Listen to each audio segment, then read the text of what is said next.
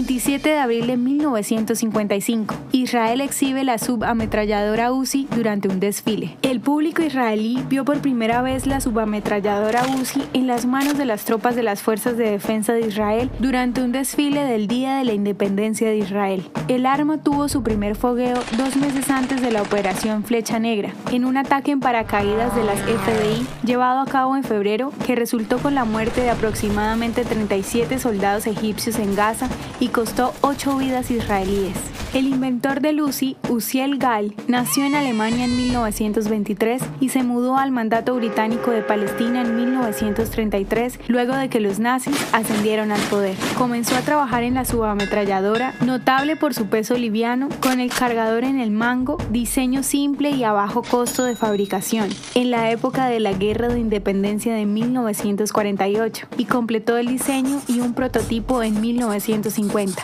El arma fue nombrada en su honor a pesar de su objeción al respecto. Más de 1.5 millones de UCIs han sido fabricadas en Israel y han sido utilizadas por militares y fuerzas policiales en más de 90 naciones.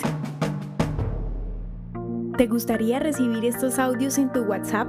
Compartimos nuevos episodios todos los días. Suscríbete sin costo alguno ingresando a www.hoyenlahistoriadeisrael.com. Hacerlo es muy fácil también puedes encontrarnos como arroba hoy en la historia de Israel en Instagram, Facebook, Spotify y otras plataformas digitales. Comparte este audio para que otros conozcan más acerca de Israel. Este proyecto es realizado por Philos Project. El contenido original de hoy en la historia de Israel fue provisto por el Centro para la Educación sobre Israel.